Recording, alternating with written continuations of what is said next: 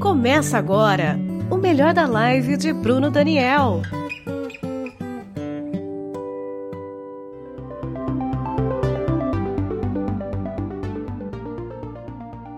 Olá, boa tarde a todos e todas. Meu nome é Carla Caratim, eu sou militante do Partido Socialismo Liberdade, do pessoal aqui de Santo André. E depois da honra de participar na sexta-feira da live com Bruno Daniel, 100 dias para mudar Santo André, hoje eu tô aqui de volta para mais um papo delicioso. E hoje o nosso tema é um pouco mais amplo. Hoje a gente vai falar sobre cidades solidárias que são possíveis. Então, para conversar um pouquinho com vocês, né, para a gente ouvir um pouquinho mais, eu vou convidar o Bruno Daniel para fazer parte dessa conversa conversa aqui. Ah, boa noite a todas e a todos. Boa noite, Carla. Prazer. Noite. Vamos nos divertir hoje.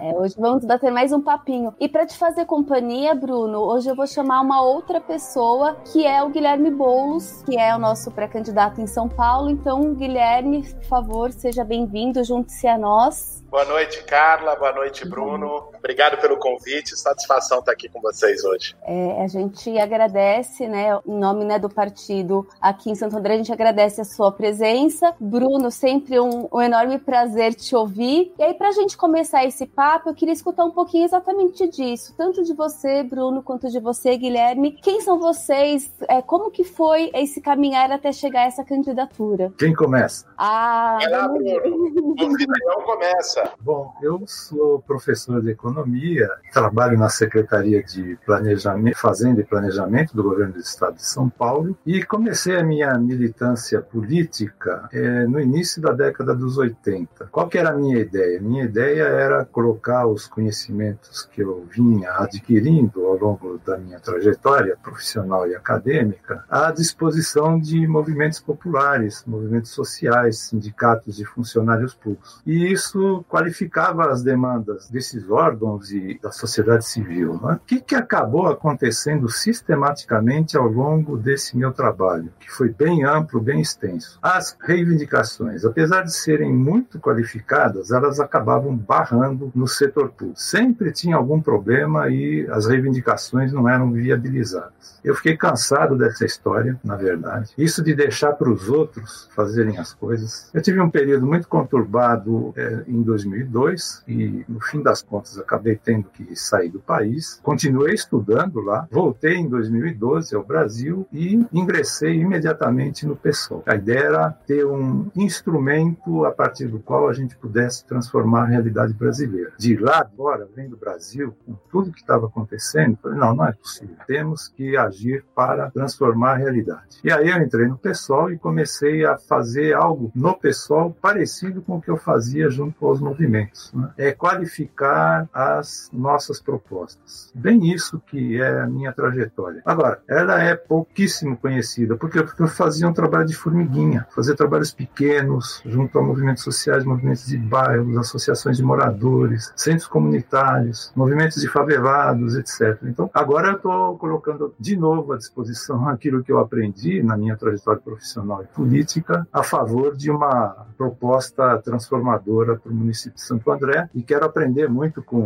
o Guilherme Boulos. Né? Queremos fazer a mesma coisa, né? transformar as nossas cidades em cidades solidárias. É isso, Bruno. Satisfação estar aqui contigo. Nós estivemos juntos pouco antes de explodir a pandemia no Brasil, no evento lá de, de lançamento da pré-candidatura da Andréa, que é do Movimento Sem Teto, também do PSOL. Pudemos conversar um pouco naquela ocasião. E eu estou muito otimista, Bruno, com o que pode acontecer, mesmo nesse cenário, que é um cenário crítico da história brasileira, nessas eleições municipais. Eu acho que tem uma oportunidade da gente virar o jogo em São Paulo, em Santo André, em tantas cidades brasileiras, a partir do cenário que se abriu né? e da a tragédia que nós temos com a pandemia do coronavírus e a tragédia que nós temos com Bolsonaro é, tratando com descaso a vida das pessoas. Eu acho que também é, abriu o olho de muita gente sobre a necessidade de transformações, sobre a necessidade de colocar a solidariedade como valor principal, orientador das políticas públicas, do Estado e da sociedade. Agora, tratando um pouco da minha trajetória, é, eu tenho uma atuação já há quase 20 anos no movimento popular. Tomei uma decisão de vida, ainda muito moleque, ainda muito jovem. Venho de uma família de classe média aqui de São Paulo. Meus pais são médicos, infectologistas, estão trabalhando agora em dobro durante a pandemia. É, e, e trabalham no SUS, no Hospital das Clínicas de São Paulo. Num dado momento, eu atuei no Grêmio Estudantil na escola, mas tive uma, um despertar, vamos dizer assim, uma escolha. Aquelas escolhas que a gente leva para a vida toda. Sabe uma coisa, Bruno? Quando a gente fala de solidariedade, muita gente às vezes não, não consegue pegar o que, que tem nesse conceito. Acho que o maior drama que a gente vive no nosso país é a perda da capacidade da gente sentir a dor das outras pessoas. Olha agora na pandemia, nós passamos de 100 mil mortos e uma parte da sociedade, a começar pelo presidente da República, age, ah, toca o barco. É, é, é como se, se fosse indiferente a vida das pessoas. As, nós estamos perdendo a capacidade de olhar para uma criança que está passando frio, fome, humilhação, debaixo de um viaduto ou numa marquise e pensar que ela poderia ser nosso filho ou nossa filha. Perder a capacidade de olhar para um idoso que não tem direito à aposentadoria, que está se matando de trabalhar, catando latinha, com uma carroça nas costas, aos 75, 80 anos de idade, e não conseguimos pensar que ele podia ser nosso pai. Quando a gente fala em solidariedade, é, é justamente a gente expressar indignação com o tamanho da desigualdade, do sofrimento, da dor que a maioria sofre no Brasil. E eu, eu construí minha trajetória muito movido por essa indignação. Era uma indignação de jovem, talvez até de adolescente, lá 18 anos de idade, 17 anos de idade, mas que depois eu transformei na minha vida, projeto de vida. Fui morar numa ocupação de sem teto, em Osasco, na região metropolitana. Fiquei no movimento. Hoje moro aqui na minha casa, com a minha família, aqui no, no Campo Limpo, na periferia sul de São Paulo. E essa tomada de lado, tomar lado com os mais pobres, com os esquecidos, com as periferias, que seja em São Paulo, em Santo André, em todo o campo, estão abandonadas. É, essa é a revolução solidária que a gente quer construir. E eu me identifico muito, Bruno. Eu acho que essa, essa é a perspectiva do pessoal, não é eu, você e outras figuras que estão assumindo nesse momento a tarefa de representar um projeto nas eleições municipais. Essa é uma visão de mundo, é uma visão que nós dois representamos e que muito mais gente representa junto. E é por isso que nós podemos estar hoje aqui com candidaturas, com pré-candidaturas competitivas, que têm força, que têm expressão nas nossas cidades, porque elas não são projetos pessoais nossos. Elas representam uma bagagem coletiva de cada um. E, acima de tudo, um projeto de combate à desigualdade. Eu acho que nós podemos levar isso. Essa eleição vai ser a oportunidade da gente fazer das nossas cidades espaços de resistência ao bolsonarismo, ao autoritarismo, ao atraso, e espaços de esperança no combate à desigualdade e numa cidade que seja de direitos e não de privilégios. Eu estou muito otimista que a gente vai conseguir fazer isso em Santo André e em São Paulo. Eu também, muito mesmo. Estamos todos, né? Eu acho que passou da hora da gente virar o jogo. E você falou uma coisa muito importante, que é essa questão de termos outros valores e outros conceitos. E aí, pensando nisso, eu queria que vocês contassem um pouquinho como está sendo a construção da candidatura de vocês e como que as propostas foram se acumulando para poder a gente pensar, de fato, num plano de governo que possa ter uma cidade um pouco mais solidária. Agora vamos trocar?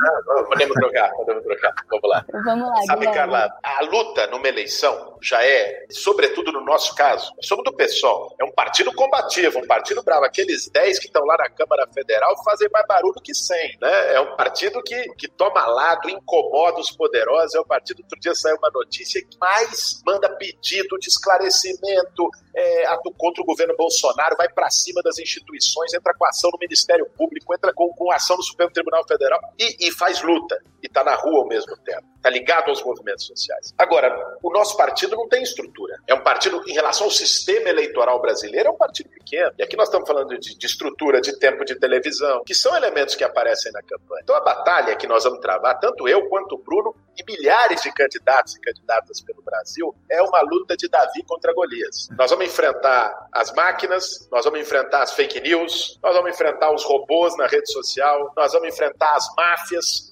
que atuam nas nossas cidades, que obviamente têm medo de ter os seus interesses contrariados, porque sabem que a gente não tem rabo preso, com a gente não tem o, o acordão, vão ser inimigos poderosos. Não é uma batalha fácil. Nós, nós estamos organizando uma pré-campanha, Bruno. Queria te ouvir também depois de, de, como vocês estão fazendo aí em Santo André, que nós temos que ir trocando experiências nessa caminhada. A nossa pré-campanha, minha ao lado da Luísa Erundina, quer dizer, essa figura incrível, de uma generosidade, de uma trajetória linda, que eu tenho orgulho de compor chapa com ela. Eu e a Luísa, nós estamos organizando grupos voluntários. Começando assim, ó, nós criamos um, um, um formulário, um site, dissemos lá, ó, seja porta-voz do Boulos e Derundina. Para as pessoas que querem representar as nossas ideias na sua rede social, no seu grupo de zap, que, que a pessoa seja um voluntário da campanha. E no meio da pandemia, isso é muito à distância. Então, como é que nós estamos fazendo? Criou esse formulário. Bruno, você não acredita. Em três, quatro dias tinha mais de dois mil inscritos. Nossa. Eu fiz outro dia um Zoom com essas pessoas, com uma parte importante delas, para me apresentar e conversar. E, e tem um ânimo, tem um clima de engajamento, de trabalho voluntário, de esperança. E aí, meu caro, isso nenhum dinheiro paga. Eles podem ter milhões no fundo eleitoral, no fundo, no fundo que esses partidos vão ter de doação de empresário, essa coisa toda. Mas nenhum dinheiro paga quando as pessoas acreditam no que fazem e quando as pessoas fazem o que acreditam. A nossa campanha é movida por sonho, por esperança, né? e, e vai ser assim. Nós estamos agora, e esse vai ser um desafio para todos nós, e como você vai fazer uma campanha no meio da pandemia? A nossa força, Bruno, é, é o corpo a corpo, é o olho no olho, é estar com gente, é juntar as pessoas, é subir no banquinho da praça e falar do problema do bairro, é fazer uma roda e escutar o problema. Mas numa eleição com pandemia é dificílimo, porque nós não somos igual Bolsonaro, que sai aí, é uma gripezinha, sai fazendo descaso, sai sem máscara, sai promovendo todo tipo de aglomeração. Né? A gente tem responsabilidade com a vida e com a saúde das pessoas. Sim, o, o, o, nós estamos criando também esse cenário de assembleias virtuais. Tá incrível, Bruno. Eu, eu sim, te sugiro aqui, você já deve estar pensando milhões de coisas aí também, tua pré-campanha está muito forte, visibilidade, mas eu acho que vale a pena. Nós pegamos assim, ó, por zonas de São Paulo. Zona Leste, fizemos sábado passado, eu e a Luísa. Juntou mais de 300 pessoas numa sala de Zoom, lideranças da Zona Leste, moradores da Zona Leste, e nós escutamos os problemas da Zona Leste. Sábado que vem é Zona Sul. Aí agora, amanhã é com os educadores, profissionais de educação, estudantes, comunidade escolar, diretores de escola, coordenadores. Então, essa é uma forma da gente driblar a dificuldade, seja de estrutura e seja a dificuldade de fazer campanha ao vivo na pandemia. Eu acho que vai dar calma, tem muito ânimo e queria também, claro, te ouvir aí o que vocês estão pensando e fazendo na estruturação da campanha Então, é, na verdade é o seguinte, quando eu voltei do exterior do Brasil em 2012, eu, ao me engajar no pessoal, eu comecei a fazer um trabalho de formação aplicada. E a ideia era chegar na campanha municipal de 2017 e ter um, já um bom programa de governo. O que, que acabou acontecendo? Foi muito insuficiente aquilo que a gente conseguiu desenvolver, aliás, de 2016. Né? Em 2017, acabadas as eleições, eu discuti com o partido e falei: olha, temos que pensar em fazer um trabalho mais consistente para 2020. Nós temos que pensar numa nova Santo André. E aí a gente começou a estruturar grupos de trabalho diversos, né? e juntamos gente competente, gente militância, gente que tinha trabalho profissional em cada campo. Né? Então a gente montou um grupo de educação, cultura, esportes e lazer, um grupo de saúde e assistência social, um grupo de administração, finanças e participação popular, e os grupos foram crescendo. Eles foram crescendo em qualidade, foram crescendo em quantidade. Então, disso acabou desdobrando a proposta que a gente tem hoje para apresentar para Santo André, e é uma proposta inovadora, simultaneamente, é uma proposta que pensa numa cidade solidária, que pensa numa mudança de Santo André, que pense nas pessoas. Né? A partir daí, a gente está estabelecendo os contatos com a população de um modo geral. Tem uma composição de pré-candidatos à vereança, que são pessoas fantásticas que vão indicar as linhas de pensamento para Santo André, e tem essas pessoas que vêm se engajando. Agora, nós temos que trocar figurinhas, porque os números que você apontou para a gente aqui são absolutamente fantásticos. Né? Quer dizer, temos muito a aprender com o que vocês estão fazendo aí. Nós esperamos aprender e fazer coisas análogas a, ao que vocês estão fazendo aí. O que acontece é que, depois desse trabalho de estruturação de planos, né, de inovações, o partido me convidou para ser pré-candidato à prefeitura e eu falei, bom, é aquela história, né? Você deixa na mão dos outros e, olha, sai muita porcaria. Então, vamos botar a mão na massa, correr todos os riscos, né? E vamos em frente para transformar Santo André, no caso de vocês, transformar São Paulo numa cidade verdadeiramente solidária. Muito bom. É impressionante, né? A gente escuta esses números que para Santo André, que é uma cidade bem menor do que São Paulo, parece absurdo. Só dá certeza de que a gente está no caminho certo, sonhando e construindo juntos novas possibilidades, né, para essa eleição. E aí, dentro disso que você falou, né, Guilherme, a gente vai ter que lutar contra a máquina, contra as fake news. A gente sabe que a população tem uma imagem muito ruim sobre a política, né, aquela política tradicional. E a gente vem, o pessoal vem justamente para se contrapor a essa política. Mas a gente sabe que é muito difícil vencer essas barreiras, né? Então eu queria saber um pouquinho de vocês, como vocês pretendem, é, com esse novo plano de governo, quebrar um pouquinho essa imagem tão negativa que as pessoas têm dos partidos políticos e da política em si? Quem começa? Bruno! olha, então eu, eu, vou começar falando do seguinte: olha, tem uma política tradicional e tem uma política transformadora que a gente está propondo. Eu vou pegar o tema da educação, cultura, esporte e lazer. Qual é a política tradicional? Então, o prefeito daqui aumenta a oferta de vagas, mas ele aumenta marginalmente a oferta de vagas, longe de atender toda a demanda e tem uma fila de espera considerável ainda. E essa é a preocupação: aumentar a oferta de vagas, fazer inauguração de creche né, e aparecer para a plateia, principalmente em época eleitoral. Qual é a nossa proposta? Nossa proposta é outra. Nós acreditamos que se a gente quiser construir uma cidade reduzindo as desigualdades, nós temos que começar com a expansão significativa da oferta de vagas em creches. Só que é o seguinte, não se trata só de ofertar vagas em creches, trata-se de mudar o caráter da educação que se dá nessas creches. Isto vale para creche, isto vale vale para o pré-primário, depois isso vai valer para o ensino infantil. Como? E aqui entra um conceito que a gente considera inovador, porque muita gente defende, mas pouca gente faz. Qual é o conceito inovador? O conceito é o de educação plena. Quer dizer educação plena? Quer dizer uma educação que permita a todas as nossas crianças, depois jovens, depois adultos, de se desenvolver em todas as suas potencialidades. E como é que você faz isso? Você faz isso articulando a educação estrito senso com as atividades culturais, com as atividades esportivas e com as atividades de lazer. Aí você vai desenvolver toda a sensibilidade de todas as crianças, né? Sensibilidade para o gosto, para o tato, visual, todas, todas, a motricidade, enfim, você vai desenvolver gente plenamente. Isso tem um monte de efeitos. Quais? Vou falar de alguns efeitos apenas. Imaginem que a gente consiga aumentar a oferta de vagas significativamente. Vai ter uma parcela muito grande das mulheres que vai poder entrar no mercado de trabalho e vai aumentar a renda familiar. E vai, inclusive, alterar as relações de gênero, porque se ela estiver no mercado de trabalho e tiver o seu autossustento, ela vai estabelecer relações com o seu parceiro em outra dimensão. Mais do que isso, se a gente desenvolve cidadãos plenos, essas crianças elas vão ser pouco atraídas às atividades ligadas ao crime, porque elas vão ter oportunidade de se desenvolver nas diversas etapas de ensino, porque elas vão ter melhores empregos, que elas vão poder, inclusive, pleitear a entrada numa faculdade para se desenvolver profissionalmente. Isso tem um outro efeito significativo. Nós estamos pensando aqui no desenvolvimento econômico inclusivo e socioambiental, e isso significa, quando a gente pensa em trabalhar uma economia de carbono zero, significa trabalhar com gente capacitada, com gente capaz de mexer nas novas tecnologias. Você faz isso atuando com as crianças desde lá de cedo. Então, é um exemplo. Quer dizer, a visão tradicional, vamos aumentar a oferta de vagas. Qual é a nossa visão? Aumentar significativamente a oferta de vagas. Nascem 9 mil crianças por ano aqui no município de Santo André. Da administração direta, nós temos cerca de 8 mil vagas apenas de creche. Então, a demanda não é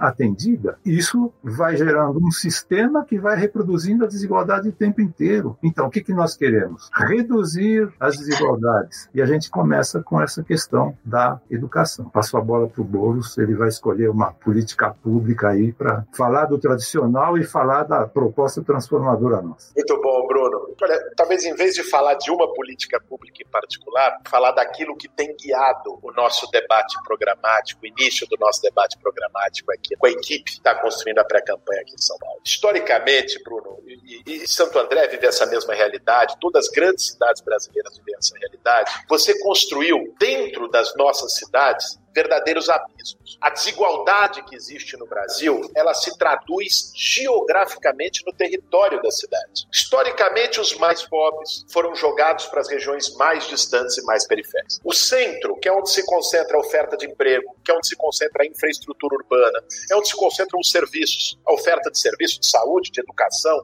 de lazer, de cultura. O centro ficou um espaço onde atua, onde mora, vive e transita a, a parte mais rica da cidade, a classe média, e os mais pobres são jogados para os fundões. Essa é a lógica de construção e de expansão urbana no Brasil. O desafio que nós temos, Bruno, para construir uma cidade solidária, para enfrentar essa desigualdade, é você derrubar um muro que separa os dois mundos. Aqui em São Paulo, por exemplo, se você sair, Bruno, de, dos Jardins, que é uma área rica, muito rica da cidade, nos Jardins você tem a expectativa de vida de 80 anos de idade. Se você andar 25, 30 quilômetros e chegar na cidade de Tiradentes, no extremo leste, você vai ter a expectativa de vida de 56 anos. 24 anos de diferença. É impressionante. Se você sair de Moema, de Higienópolis, que são bairros ricos também, vai ver o IDH desses bairros, o Índice de Desenvolvimento Humano, pega tudo isso escolaridade, expectativa de vida, condição econômica. O, o, índice de desenvolvimento humano dessas regiões é igual ao da Suécia. Se você descer para a Zona Sul e for para o Jardim Ângela, ou mesmo aí para a divisa com Diadema, no ABC, o Jardim Miriam, você vai ter o IDH do Zimbábue, dentro da mesma cidade. Então, é esses muros que a gente quer quebrar, é essa distância que a gente quer quebrar. E como é que você faz isso? Qual é o projeto global de política pública para fazer isso? Primeiro, nós temos que quebrar o tabu, o mito de que pobre não pode morar no centro, Bruno. No centros das nossas cidades,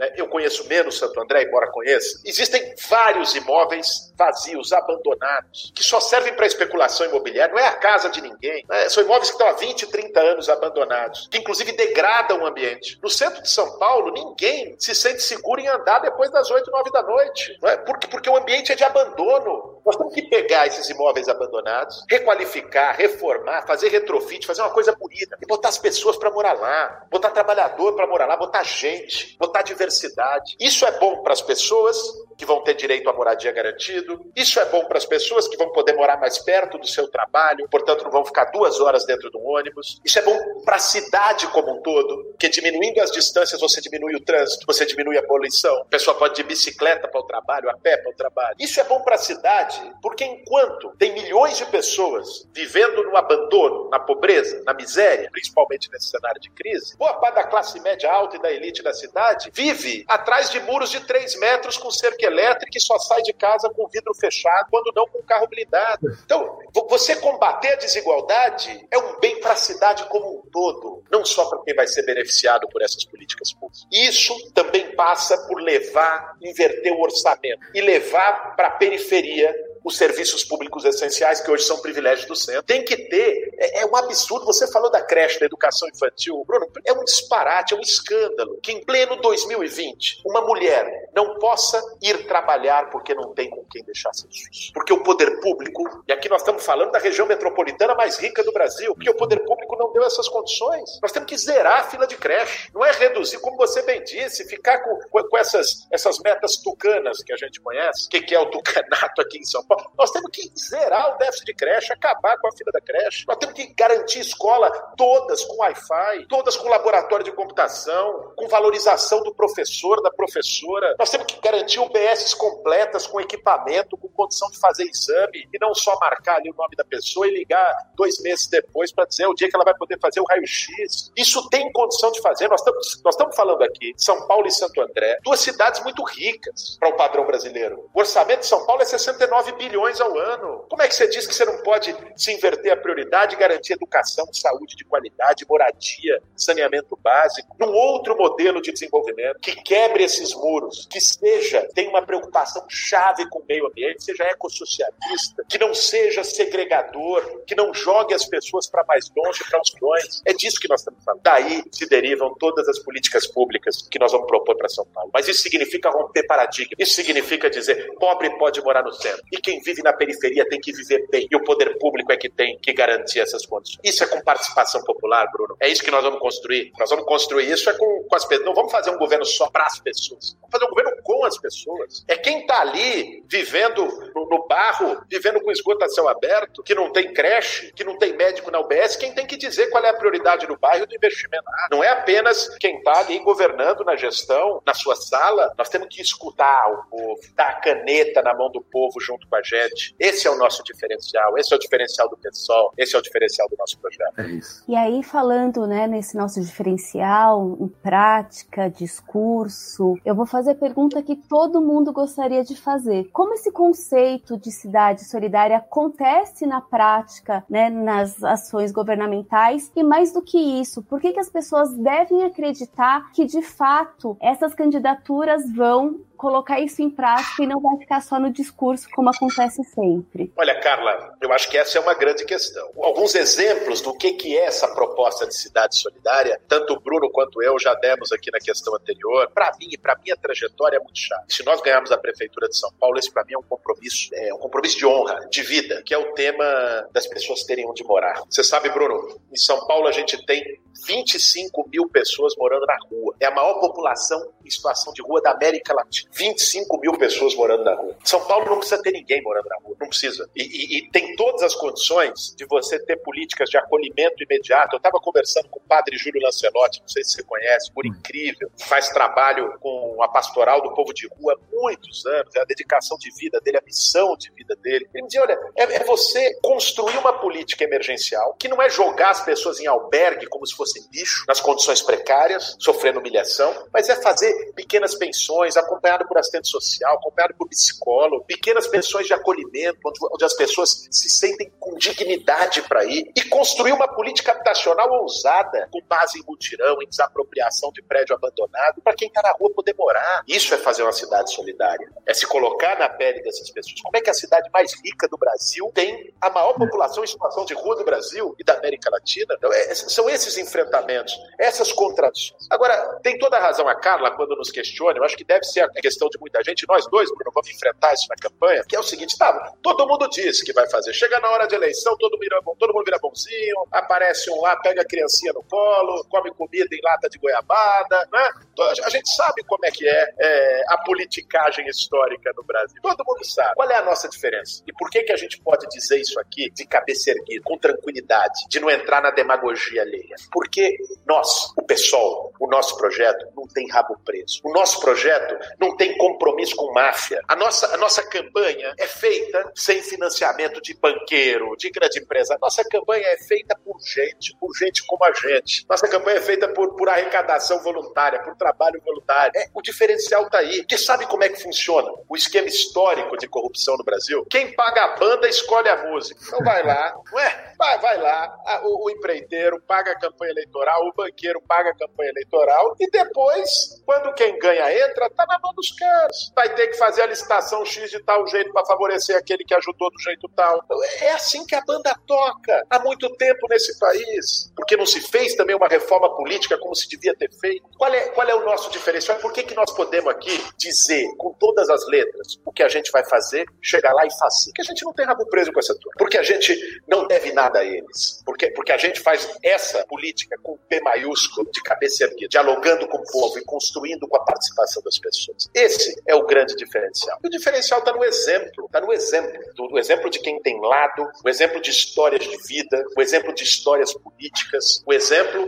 de quem se mantém fiel aos seus princípios. Isso de um lado e a palavra vazia do outro, isso de um lado e o discurso eleitoreiro feito sob medida pelo marqueteiro contratado de outro, é aí que está difícil. É isso. É, eu queria complementar um pouquinho isso que você falou do, da independência nossa em relação ao poder econômico é absolutamente fundamental. A gente pode propor aquilo que a gente propõe porque tem essa independência. A gente tem autonomia. A gente pode pensar com a nossa própria cabeça e fazer as propostas que vão rumo à transformação. Eu queria dizer o seguinte, só pegando mais um tema que é o desenvolvimento econômico inclusivo e socioambiental, que aqui em Santo André a gente tem uma administração que tentou instalar na região de Paranapiacaba o Porto Seco para destruir parte da nossa Mata Atlântica, está tentando instalar um incinerador de lixo na região do Pedroso, que não pode receber de jeito nenhum esse tipo de investimento. Nós temos que tratar a questão dos resíduos de outro jeito. Isso faz mal para a saúde, faz mal para o meio ambiente. Qual é a nossa perspectiva? É trabalhar o desenvolvimento econômico inclusivo e socioambiental, ou seja, cuidar do meio ambiente o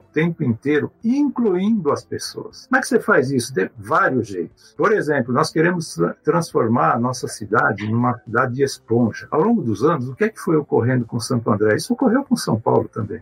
Ela foi sendo impermeabilizada. Aí você tem chuvas e as águas vão para as partes baixas da cidade, causando inunda inundações, mortes, prejuízos imensos. Pessoas perdem suas casas, seus bens, desastre. O que, que nós temos que fazer? Nós temos que transformar a cidade numa cidade esponja. E isto através de ações relativamente simples que demandam a participação da população. Vou dar alguns exemplos. Por exemplo, nós precisamos instalar caixas de recepção de águas de chuva em todos os lugares, nas residências, nos estabelecimentos comerciais, de serviços, nos estabelecimentos públicos, nos estabelecimentos industriais. Isso aí vai gerar, nós temos que gerar técnicas para fazer isso e tem que ter gente para fazer isso em todos esses estabelecimentos. Vai gerar emprego. Isso é em todas as regiões da cidade. Você capta água de chuva de um outro jeito e você vai, inclusive, aproveitar essas águas para reuso e abater a sua conta de, de água posteriormente. Tem muitos outros jeitos. Jardins de chuva. Nós estamos pensando em despoluir o rio Tamanduateí aqui, que, aliás, vai gerar muitos benefícios na cidade de São Paulo, porque o Tamanduateí desemboca lá no Tietê. E essa, essa união, essa articulação entre Santo André e São Paulo se dá também a partir disso daí, a partir de despoluir o Tamanduateí. E se a gente despoluir o Tamanduateí, nós vamos estar transformando uma região da cidade e permitindo que se use as suas margens para lazer,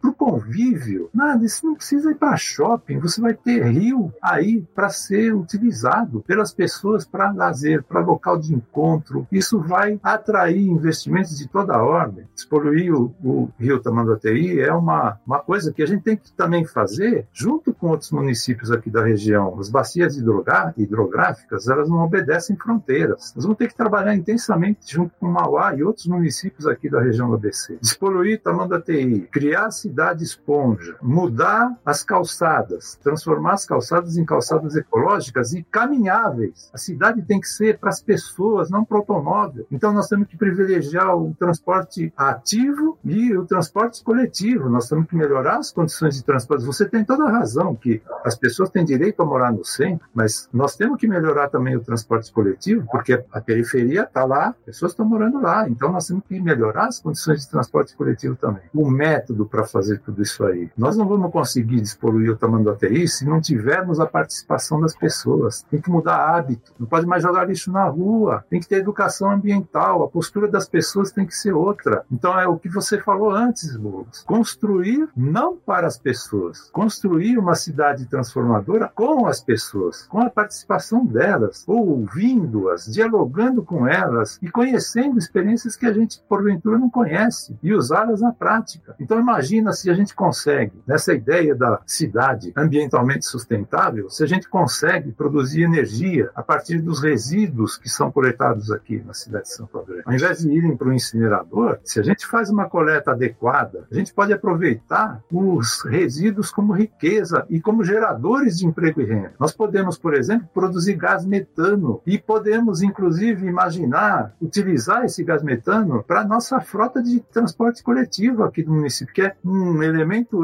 eminentemente menos poluidor. Então, essa ideia da economia de carbono zero, com a participação das pessoas, com o engajamento das pessoas, com o envolvimento das pessoas, é algo absolutamente fundamental. É um problema de método. Nós queremos contar com a participação das pessoas. Eu falei da educação, né? Na educação, método. Hoje, o prefeito escolhe os dirigentes das escolas. Qual é a nossa proposta? Nossa proposta é que os dirigentes de escola não sejam escolhidos pelo pelo prefeito por razões políticas. Eles devem ter competência para gerir o seu equipamento e devem elaborar e discutir com a comunidade um projeto político-pedagógico que envolva todo o território. Aí você tem a comunidade participando da educação dos seus filhos. É isto que a gente deseja fazer: usar um método diferente, usar a democracia, transpor os limites das administrações tradicionais. É isso. Muito bom, Bruno. Muito bom. Vamos ter muito trabalho pela frente, né? Mas eu acho que é isso. A gente poderia ficar horas e horas conversando. Tenho certeza que ninguém ia sair dessa live e aproveitar para agradecer todo mundo que acompanhou esse papo entre vocês até agora. E eu tenho certeza que todo mundo que estava aqui saiu muito mais fortalecido para essas campanhas e rumo, né, a nossa revolução solidária. Infelizmente,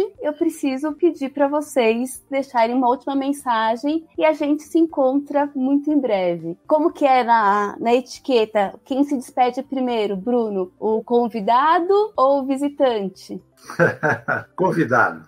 Por favor, Guilherme, suas últimas palavras para gente. Obrigado, Carla. Obrigado, Bruno. Foi excelente esse bate-papo. Gostei muito, Bruno, dessa, sobretudo, gostei do bate-papo como um todo, mas sobretudo esse último complexo de propostas que se apresentou dentro de uma visão que compatibiliza a luta contra a desigualdade com a preservação do meio ambiente, com a regeneração do meio ambiente. Acho que isso é chave e é muito importante a gente construir experiências como essas. Deixar que o meu abraço para todos os companheiros e companheiras do PSOL de Santo André, né, todo o povo, povo, do Movimento Sem Teto também tem um conjunto lindo, o Santo Dias e o Novo Pinheirinho, dois conjuntos conquistados pela luta do movimento no Jardim do Estádio em Santo André, tive lá recentemente, uma luta bonita, uma conquista fundamental. E dizer, Bruno, vai ser duro, vai ser uma batalha braba, porque nós vamos enfrentar todos os inimigos desse projeto, todo mundo que ganha com a situação como está. Mas eu estou muito otimista, tenho muita esperança que a gente vai poder fazer das nossas cidades espaços de resistência, capitais de resistência e espaços que irradiem um projeto de esperança, de futuro, para mostrar para o Brasil todo que é possível. É possível fazer com as pessoas, é possível fazer de outro jeito, é possível combater as desigualdades, é possível manter o compromisso, a ética e a coerência em relação ao nosso povo. Eu acho que esses são os projetos que o pessoal vai levar em todo o Brasil nas eleições desse ano, nas nossas cidades, São Paulo, Santo André. Eu tenho acompanhado, recebi uma pesquisa de Santo André aí, acho que está muito animador, muito promissora é, a nossa pré-candidatura aí em Santo André. Aqui em São Paulo também tem um espaço enorme para que a gente batalhe, faça disputa de ideias durante o processo eleitoral e saia dessa eleição vitoriosos, não só nas urnas, mas vitoriosos no nosso projeto de conscientizar a sociedade, de fazer com que o nosso povo avance na organização, na luta, para derrotar esse inverno sombrio que nós estamos vivendo hoje no Brasil. Mas que vai passar, vai passar e a eleição de 2020 vai ser um marco para que isso passe mais rápido, para que isso passe, criando esse caldo de esperança e de gente que nós vamos fazer através das nossas campanhas. Muito bom, Bruno. Gostei muito de falar contigo. Carla, muito obrigado. E agora eu vou escutar tua, tuas considerações finais aqui. Bom, muito obrigado, muito obrigado, Bolos, por ter conversado com a gente aqui. Acho que você está sentindo o crescer da sua campanha, o engajamento das pessoas na sua campanha, na pré-candidatura em São Paulo. Nós estamos sentindo o mesmo aqui. É, muita gente tem se é, aproximado e tem aprendido conhecer as nossas propostas, dialogar com as nossas propostas, e a gente sente que os olhos das pessoas começam a brilhar, porque aquele sentimento de desesperança, de desânimo, ele vai dando lugar a um outro sentimento de que a gente pode fazer coisas diferentes e criar uma sociedade justa, solidária. E eu queria convidar todos para o seguinte: infelizmente a nossa live é pequenininha, eu falei do conceito de é, educação plena na área da, da, educação, mas eu convido a todos que é, conheçam o, o, que a gente está pensando para a área da saúde, para a área da mobilidade urbana, para a área da habitação. Na área da mobilidade urbana, nós estamos pensando em utilizar largamente o conceito de mobilidade como serviço e privilegiar os, modais de mobilidade ativa e transporte coletivo. Na área da saúde, a gente está querendo trabalhar o tempo inteiro com o conceito de saúde como qualidade de vida. É muito mais do que faz o Tucanato. O nosso prefeito aqui abriu uma licitação para fazer um hospital de retaguarda. Veja que coisa mais absurda. Ele abre essa licitação no último semestre do governo dele, numa situação de pandemia, numa situação em que as finanças do município vão ficar prejudicadas e o cara abre uma licitação para construir um hospital de retaguarda. Quando, no nosso pensamento, o que deveria ser privilegiado deveria ser a estratégia de saúde da família, aquilo que faz com que os agentes comunitários e as equipes do Estratégia de Saúde da Família acompanhem as pessoas no seu cotidiano, acompanhem as famílias, consigam detectar se as pessoas estão uh, sendo contaminadas pelo coronavírus, se precisam de isolamento e assim sucessivamente sucessivamente. Não, vai fazer construção para jogar para a plateia. Então, nós queremos inverter isso daí. E com esses conceitos diferentes, eu acho que a gente consegue dar concretude a políticas que são diferentes e que vão no sentido de uma transformação. Temos aí 100 dias para que isso daí ocorra. Pelo menos. Agora, é agora um pouquinho menos, mas enfim, cerca de 100 dias para dar a virada de mesa, como disse o nosso querido Boulos. Bom, gostaria então de agradecer ao Guilherme Boulos, ao Bruno Daniel. Foi uma honra muito grande estar aqui com vocês. Agradecer todo mundo que acompanhou, né? Como eu disse, tenho certeza que vai sair todo mundo com muito orgulho e com muito, mais força dessa conversa. E falar que as lives ficam gravadas, né? A gente está acostumado a fazer campanha de rua, esse ano as campanhas serão diferentes, a gente está aprendendo é, esse novo modelo, mas as, as lives ficam gravadas e teremos muitas outras para a gente poder ouvir todas as propostas que vocês têm para apresentar. Obrigada a todos e até a próxima. Valeu, gente. Valeu, Valeu. até.